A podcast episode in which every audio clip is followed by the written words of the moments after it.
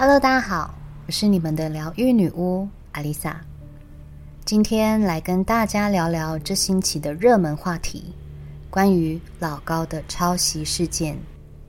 其实我男友是跟我说，不要聊这么敏感的话题，就跟政治一样。我说我又不是名人，也不怕攻击啊。以下我只是单纯分享自己的想法，也许有人不认同。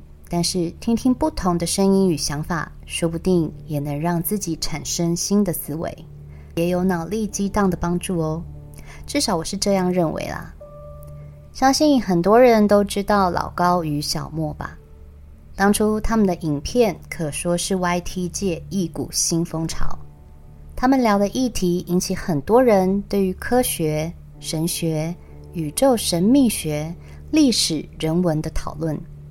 也许他们不是第一个做这类型节目的人，但是我就是从他们开始才注意这种类型的影片，也是因为老高这个频道，我也才接触到自说自话的总裁马莲姐、脑洞乌托邦等等。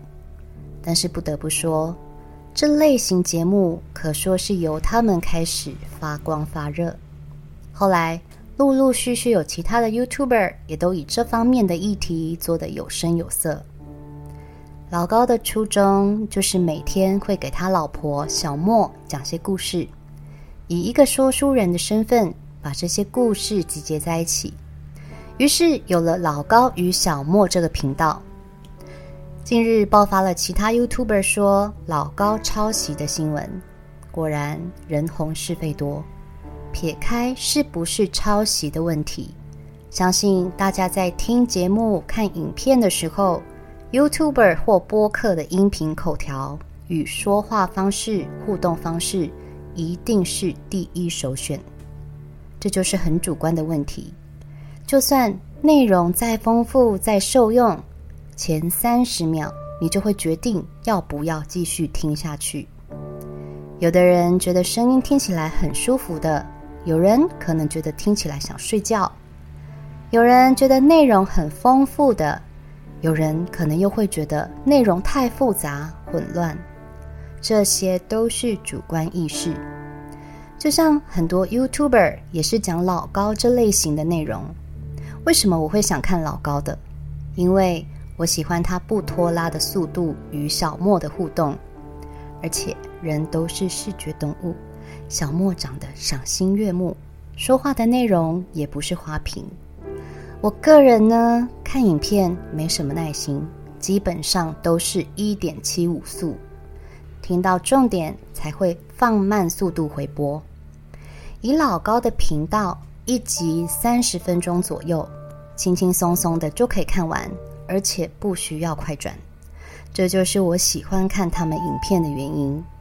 但是我也不是铁粉。也不是每集必看，所以这一集并不是为了他们被指抄袭而出来帮他们说话，只是我心里有些不同的想法。抄袭这种说法其实是不太客观的。先以这个频道的内容来说，老高就是收集了自古至今的历史与被发表过的理论，收集起来用他的语言说给大家听。这些内容网络上其实都查得到，只是我们从来没有注意过罢了。又或者，以人文、历史、科学的角度来看，对我们来说是有些艰深难懂的。所以，即使是同一篇文章，他来看跟我们来看的结果就不同。对于难懂的文章，相信很多人会跟我一样。看了前面几段就不想再往下看下去了，因为根本看不懂啊。所以他说他本来就不是原创，他只是把他知道的，想说故事，用更现代、更浅显易懂的方式整理出来，并加上影片动画呈现在我们的眼中。这就是一种资源分享的概念。说简单点。这就像是你在网络上可以查到各种料理的食谱，上面清楚的标示需要哪些食材、腌制多久、放多少量，烤箱要预热多久、烤多久等等细节。就算写得再怎么清楚，我们可能都会因为个人因素无法理解，或根本懒得自己备料、料理、收拾，而宁愿花大钱去餐厅享用一样的道理。而同样一道菜，在不同的餐厅尝起来就是有不同的味道。就像是同样的题材，从不同的 YouTuber 嘴里讲出来，制作出来的影片，对观众来说就是不一样的东西。有的 YouTuber 的说法与逻辑性很好，他可以清楚地整理出这些题材的时间轴、因果关系等等。有的 YouTuber 则是把影片做得很好，难以理解的科学理论或历史轨迹，他用图表视觉化呈现，用简单的方式让观众轻松理解。青菜萝卜各有所好。另外，我们也曾经提过资源分享的概念，大家可以去听听第一百六十五集。资源分享。可以让受益的人更多之外，还能创造更高的资源利用效益。但是另一方面，也牵扯到了著作权与利益关系。谁都不希望自己花时间、灵感创造出来的东西被盗用。但是，就如我刚刚所说的，抄袭的定义其实很模糊。举凡电影情节抄袭。歌曲抄袭、文章抄袭会被曝抄袭，通常都是对方的东西比自己晚发布，却获得好评，谁不愤怒？但是很奇怪哦，如果是一个名不见经传的人跟自己发表一样的东西，反应平平，也没有得到特别的利益，我们可能就没有那么大的情绪起伏，可能当下有点不舒服。但很快也就不把它当一回事，一样都是我们认为的抄袭，为什么会有不同的情绪呢？因为对方如果在这件事情上获得好处，我们就会自行脑补的认为这些好处原本应该是属于我的，这些名声利益应该也是我的，但却没有想到，既然我们有这样的 idea。为什么当初不着手去做呢？又或是我也已经做了，为什么是他得到好处，而我的成效却总不如预期呢？这里就牵涉了两个问题：有想法却没有动作。这时候看着别人捧着瓜独享，真的怪不了别人；有想法有做法却没有贯彻到底。一些挫折，或是身边小众的人不看好，就怀疑自己的 idea 是不是很没有价值，或是没有继续执行的必要，然后就放弃了。这时候，别人看准了我们的创意，把我们不要的丢在地上的捡起来发扬光大。只能说这一切都是命，也许别人就真的有这个命，但是能肯定的是。对方的执行力、专注力、信心与勇气都比我们强，实在也怪不得别人，不服气也得服气。对我们来说，这个东西也许是自己创造出来的，但是谁又能保证史无前例？自从人类开始发展文明以来，据文献上显示，至少有六百万年。而且这还只是我们的自认为哦。现在有越来越多证据显示，六百万年前可能还有我们未知的人类文明。这六百万年来，难道没有任何一个人跟自己想的东西、创造的东西是一样的吗？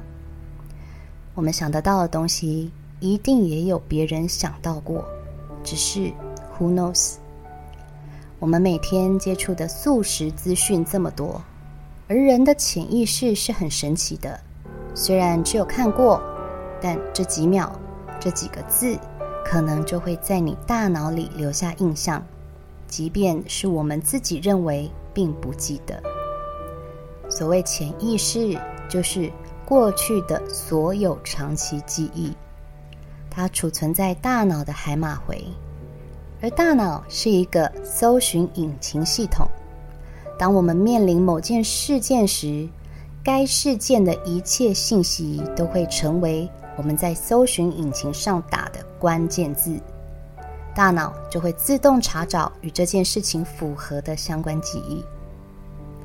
也许对我们来说是原创，但是也许这些灵感是来自于几年前看到的一本书，或是电影中的情节，只是自己忘记了。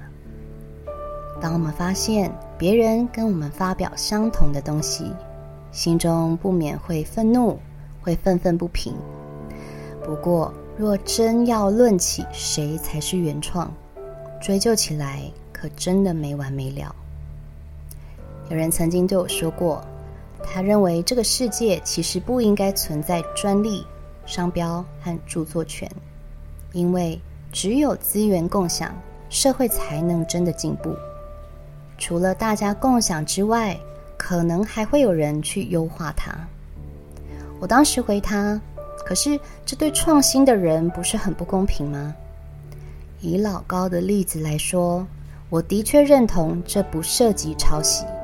而它也不是原创，但是对于设计师、作家、创作工作者来说，专利、商标和著作权应该才是保障。他却对我说：“你的 Podcast 是原创吗？”我说：“是啊，我又没有使用 ChatGPT。”他又说：“那你保证你所说的每句话之前都没有人说过吗？”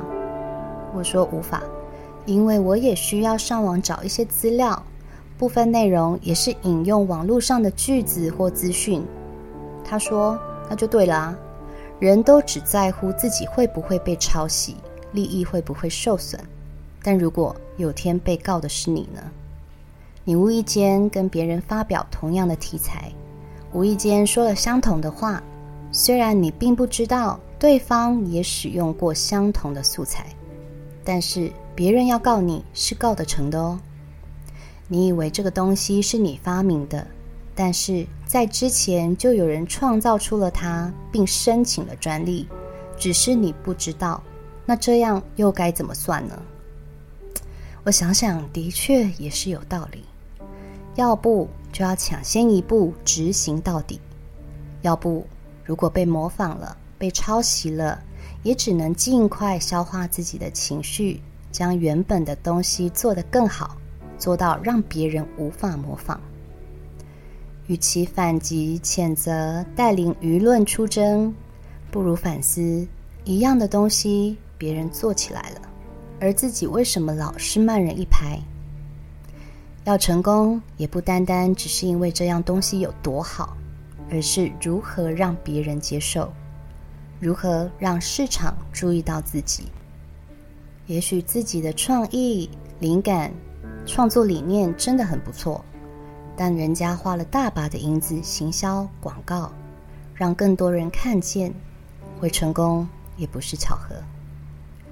事情总是不会只有两个面向，对或错，是或非，而老高事件就让我看见事情的灰色地带。指责他抄不抄袭，或是说他为了胜利不择手段，其实也改变不了老高还是会继续把节目做下去。喜欢他的人还是很多，会支持他的人也会继续支持他。在这个风波后，他在会员专区上传了一集名为《谈谈最近那件事》和一集名为《郑重道歉》的影片，看似。仿佛在回应这件事情，很多网友狂骂又被骗点击率，因为内容跟这件事情完全没关系。但其实只要常看他频道的人就会知道，他本来就很喜欢用这种耸动的标题，而标题跟他要讲的东西可能没有直接太大的关系。这也不是他第一次这么操作。这不免让人直接联想到说这些话的人是不是就是出来带风向的键盘大军？看到这类事情频频发生，女巫真的是庆幸自己只是个默默无名的 nobody。我不想红，更不想要是非，只想继续躲在键盘后，当各位宝宝的疗愈女巫，就是最满足的事情了。